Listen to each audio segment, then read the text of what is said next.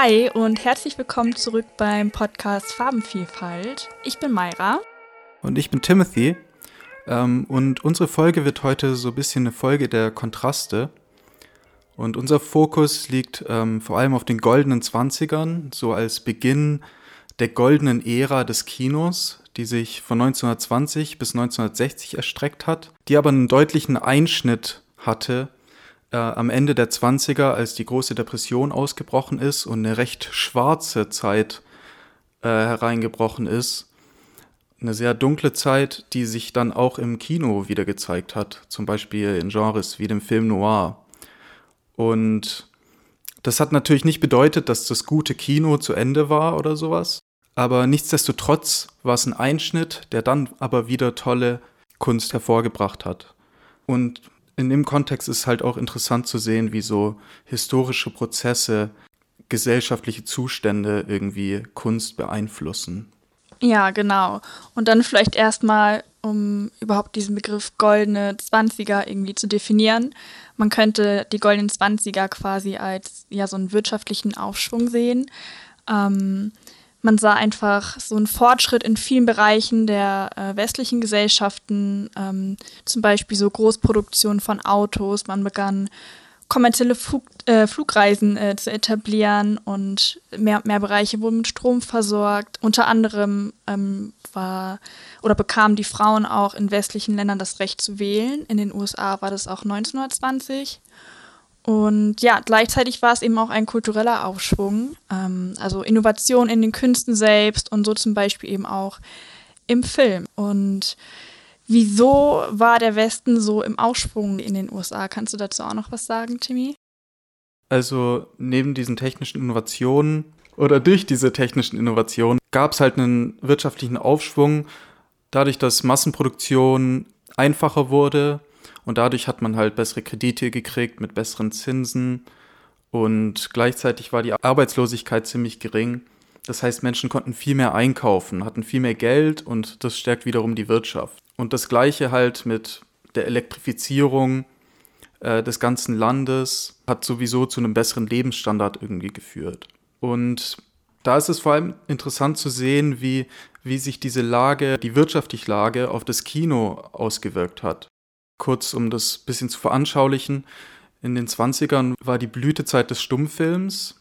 Bis Ende der 20er gab es noch gar keine Tonfilme. Da gab es so Filme wie die ganzen Charlie Chaplin-Filme, The Kid und Gold Rush. Ähm, und außerdem wurde der Feature-Film, also ein abendfüllender Film, immer beliebter und technisch halt auch immer möglicher. Und die sogenannte Transition to Sound, also der Übergang vom Stumm zum Tonfilm, da ist oft ein wichtiger Einschnitt der Film The Jazz Singer von 1927, ähm, der so ein bisschen das Ende der Stummfilmära äh, markiert hat, weil es dann plötzlich nicht nur möglich war, einen synchronen Soundtrack zu haben, sondern ähm, auch einzelne Stellen die Stimmen zu synchronisieren. Ich habe dazu einen kleinen, einen kleinen Side-Fact. Ähm, und zwar war das so, in den japanischen Kinos war es so, dass die einen Kinosprecher hatten. Sprich, dass eine Person quasi neben der Leinwand stand und ja im Film ähm, den Charakteren so eine Stimme verliehen hat. Und das Ganze war auch ein Beruf und ähm, nennt sich oder nannte sich Benshi. Und das Ganze ging auch bis in die 1930er Jahre.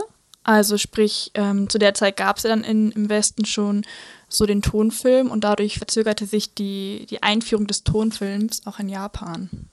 Ja, das ist irgendwie total interessant, weil, weil heute nimmt man diese äh, Synchronität von, von Bild und Sound irgendwie als selbstverständlich hin. Aber Absolut. dass man das dann früher so kreativ lösen musste, das ist schon cool irgendwie. Also irgendwie kreativ. Ja, es hat schon was. Ja, stilistisch gesehen war vor allem das deutsche Kino in den frühen Jahren der 20er sehr einflussreich. Vielleicht habt ihr schon gehört von Kabinett des Dr. Caligari von Robert Wienie, ähm, das so ein typisches äh, Werk des deutschen Expressionismus war.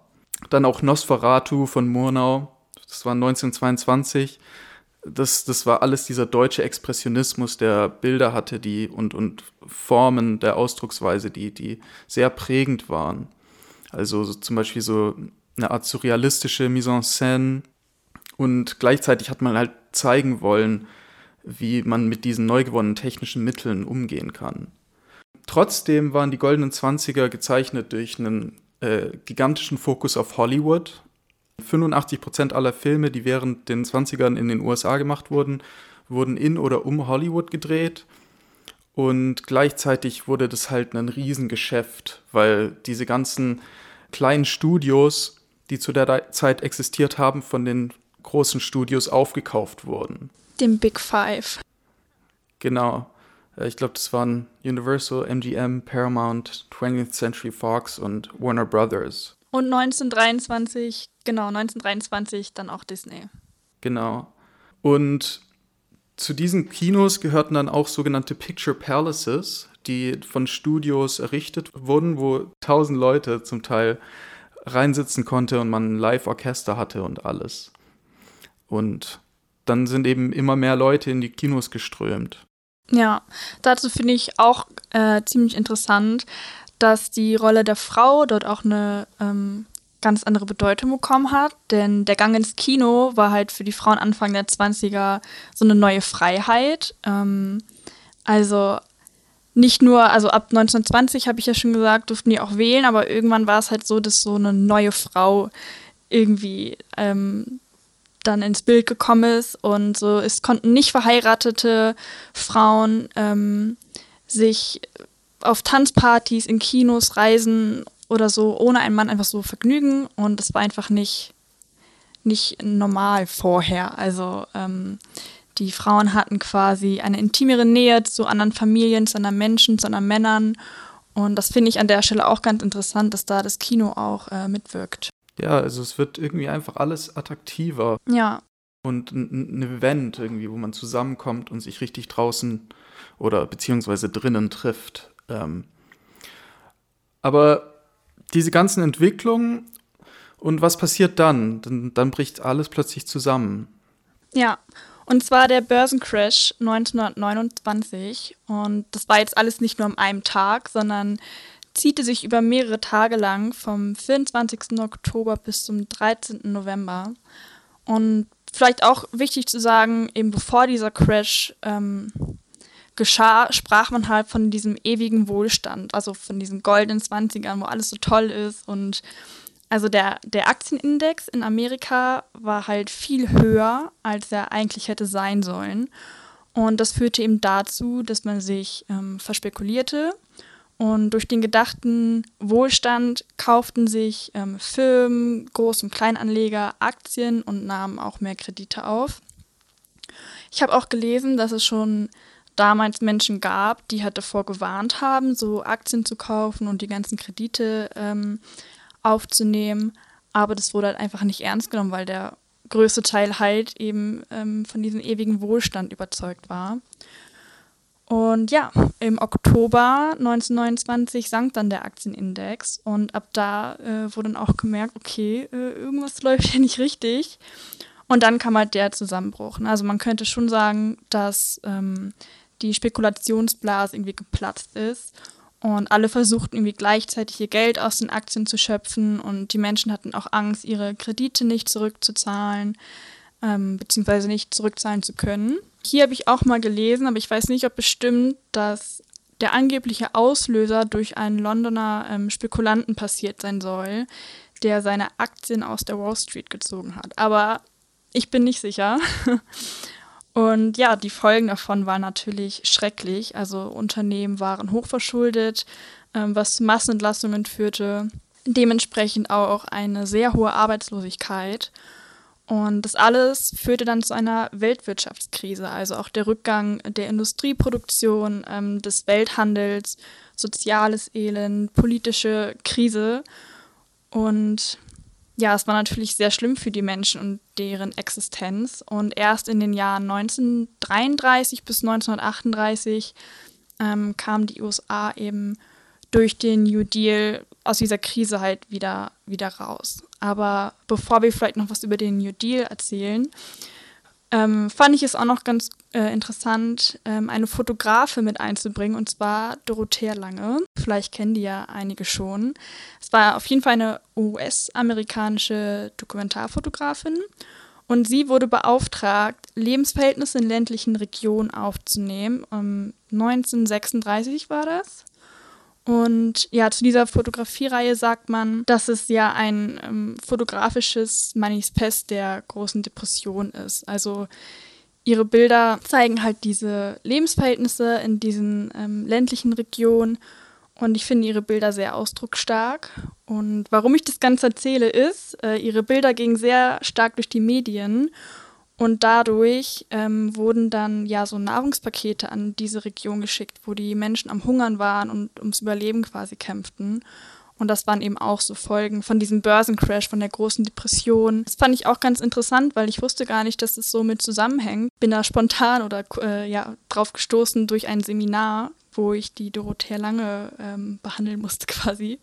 Ja, fand ich irgendwie ganz äh, spannend zu wissen. Ja, das ist krass, wie viel Einfluss dann Kunst wiederum auf das Geschehen hat, auf eine Art und Weise. Weil ja. nicht nur die Geschehen auf die Kunst, sondern auch andersrum. Es ist irgendwie immer ein Hin und Her. Und ich finde, man sieht halt wieder krass, wie, wie es vor allem die armen Leute trifft in, in so einer Situation. Also ich meine, wir hatten ja sowas ähnliches oder haben sowas ähnliches gerade oder vor allem 2008, wo es eben auch einfach die Leute sich verspekuliert haben. Ja, vor allem Leute mit viel Geld. Und damals war es halt Immobilien und die Leute, die dann halt ihr kleines Geld anlegen, um sich was für später irgendwie für die Rente oder Pension zu behalten, das sind die, die ihre ganzen Ersparnisse verlieren. Und das ist mhm. irgendwie traurig und das scheint irgendwie, das muss halt immer wieder mal passieren. Ja. Aber zum Glück hat FDR, also Franklin Delano Roosevelt, ja den New Deal eingeführt. Und das war halt eine Reihe von Programmen, die zum Beispiel Leute eingestellt haben, also für Infrastrukturpläne zum Beispiel. Das heißt, ähm, also es gab noch andere Bereiche des New Deals, das waren eigentlich mehrere Pakete und mehrere Stufen, aber ein großer Teil war halt, dass Leute zum direkt Arbeit bekommen haben durch äh, die Regierung und dadurch gleichzeitig Gutes bewirkt wurde in der Infrastruktur. Und das hat echt geholfen.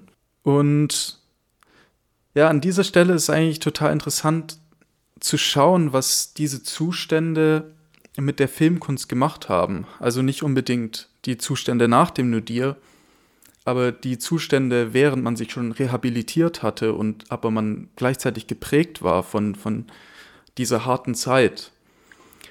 Und da ist es vor allem passiert, dass in den 1940ern oder den späten 1930ern und dann den 1940ern man sich so langsam von der Krise erholt hat, aber die Effekte der Depression und dieses Misstrauen in der Bevölkerung sich in der Kunst wiedergeschlagen haben.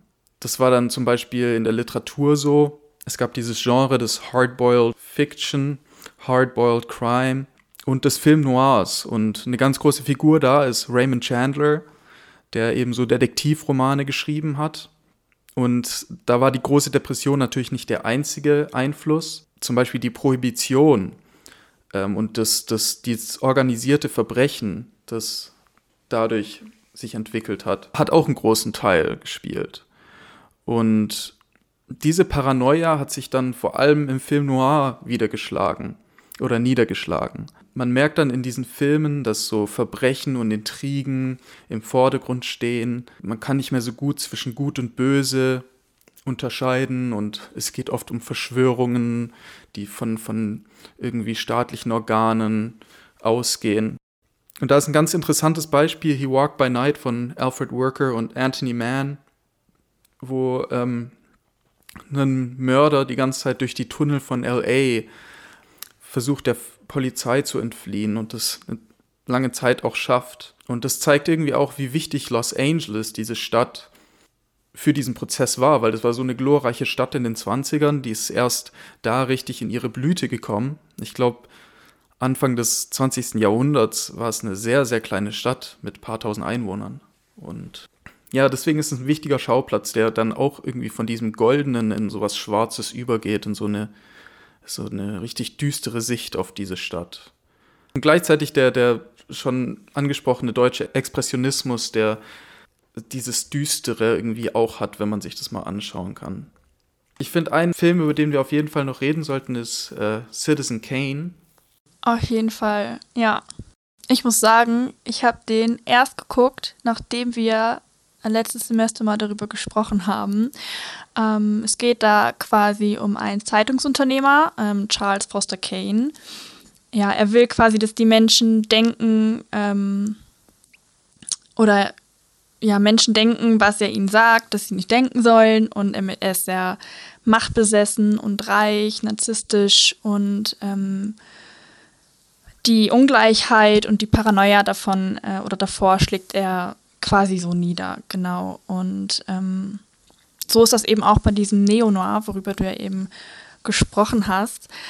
Ähm, ich habe den Film gesehen und ich habe ihn auch extra damals bei Amazon gekauft, weil man den nicht kostenlos angucken konnte.